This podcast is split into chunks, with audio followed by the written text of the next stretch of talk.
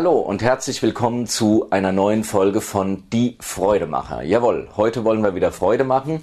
Und ähm, was könnte der Freude näher kommen als ein einziges Wort oder ein Zustand? Ein Wort deshalb, weil in Deutschland oder im deutschsprachigen Raum gibt es für diesen, diese vielen Zustände tatsächlich nur dieses eine Wort. Genau, die Rede ist von Glück. Andere Länder haben es da besser.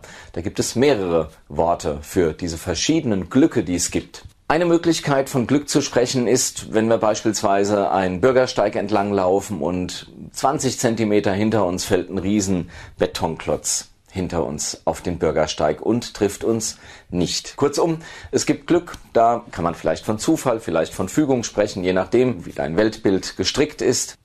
Ich rede auf jeden Fall von einer anderen Form von Glück. Und das ist dieses Glück, wenn man sagt, nachdem man gefragt wird, sag mal, wie ist es eigentlich passiert, dass du diesen Auftrag bekommen hast oder dass du mit deiner Band so bekannt geworden bist oder dass dein Buch so groß rausgekommen ist. Und dann sagt man, na ja, da habe ich natürlich auch eine Menge Glück gehabt. Aber genau das stimmt oft eben nicht. Das ist die gute und die schlechte Nachricht.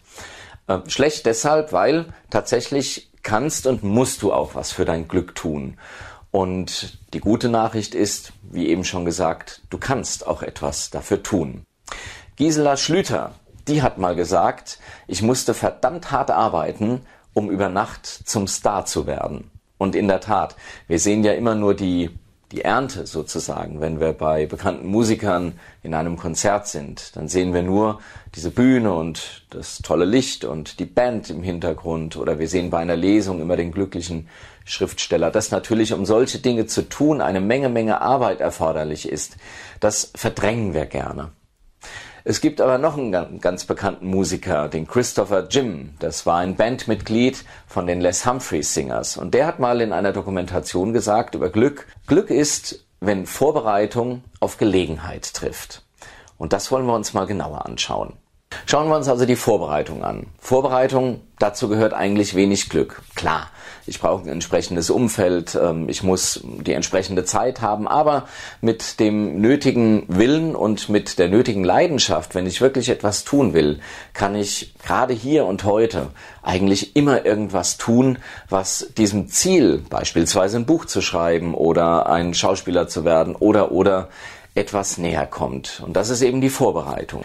Du willst also Autorin oder Autor werden, dann schreibe, bereite dich darauf vor, schreibe, singe, lerne das, was du tun willst von der Pike auf und tu es oft.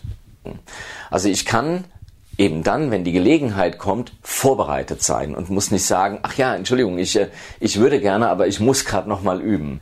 Kommen wir also zum zweiten und das ist die Gelegenheit.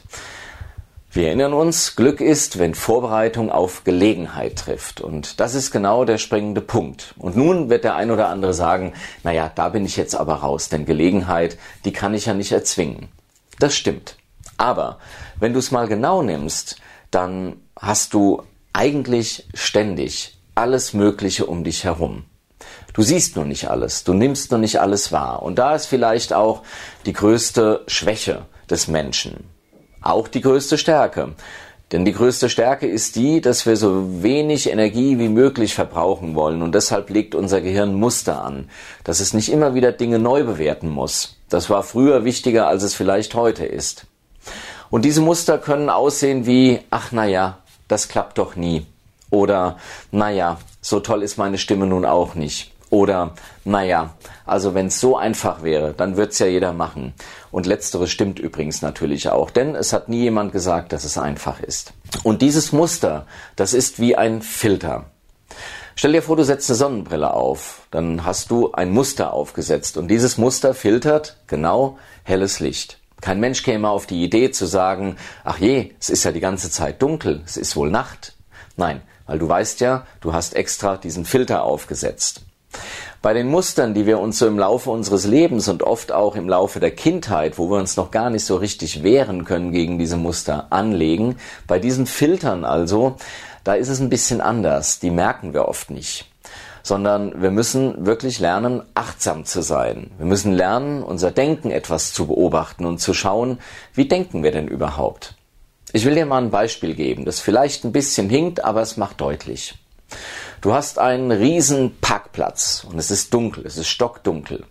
Und auf diesem riesigen Parkplatz, da steht alles drauf. Da stehen Autos drauf, da steht ein kleines Haus drauf. Da sind vielleicht eine Gruppe Menschen, die sich gerade schlagen. Da ist direkt daneben dran eine Gruppe Menschen, die isst zusammen und grillt. Also da sind die unterschiedlichsten Situationen des Lebens auf diesem Parkplatz. Die siehst du natürlich alle nicht, weil es ist ja dunkel.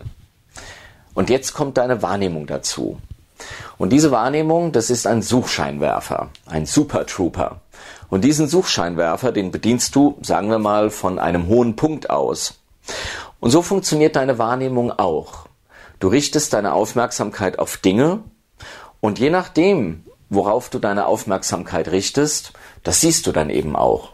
Professor Wolf Singer, ein Neurowissenschaftler, der hat mal gesagt, von dem, was wir in unserem Kopf über das, was da draußen ist, äh, uns ein Bild machen, entstammen nur sechs Prozent aus dem, was wir wirklich wahrnehmen.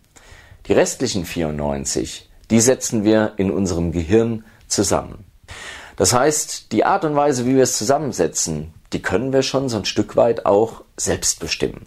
Aber zurück zu dem Suchscheinwerfer. Wenn du nun den Suchscheinwerfer auf die Gruppe streitender Menschen richtest, dann wirst du sagen, ach je, die Welt ist wirklich ein Hort des Streites. Wenn du den Suchscheinwerfer auf die Menge mit miteinander feiernden Menschen richtest, dann wirst du sagen, Mensch, die Welt ist wohl wirklich schon toll.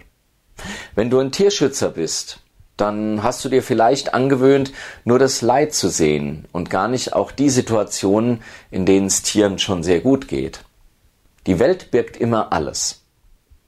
Das heißt, Gelegenheit, davon solltest du ausgehen die wird immer um dich herum sein. Manchmal musst du sie stoppen und musst sie im Lauf festhalten. Dazu musst du sie aber sehen. Und dazu musst du dir auch erlauben, diese Gelegenheit wahrzunehmen. Das tust du aber auch nur dann, wenn du deinen Suchscheinwerfer etwas weiter öffnest, wenn du in Betracht ziehst, dass die Dinge, die du vielleicht für nicht so möglich hältst, aber doch wenigstens ein bisschen möglich sind. Und plötzlich siehst du in Dingen, in denen du normalerweise nur gesehen hättest, ach, das wird doch nix und die wollen mich eh nicht, schon eine kleine Chance, eben eine kleine Gelegenheit. Ja. Und dann sind wir wieder bei dem, was Christopher Jim gesagt hat. Glück ist eben das, wenn Vorbereitung auf Gelegenheit trifft. Vorbereitung, das ist das Fazit, die kannst und musst du selbst machen. Und die Gelegenheit beziehungsweise das Wahrnehmen der Gelegenheit, die ganz, kannst du zu einem gar nicht so kleinen Stück durchaus auch selbst beeinflussen, indem du einfach für möglich hältst, was du vielleicht gestern noch gar nicht so für möglich gehalten hast. Ja, soweit die Inspiration in diesem Video. In diesem Sinne, bereite dich gut vor, vor allem auf alles.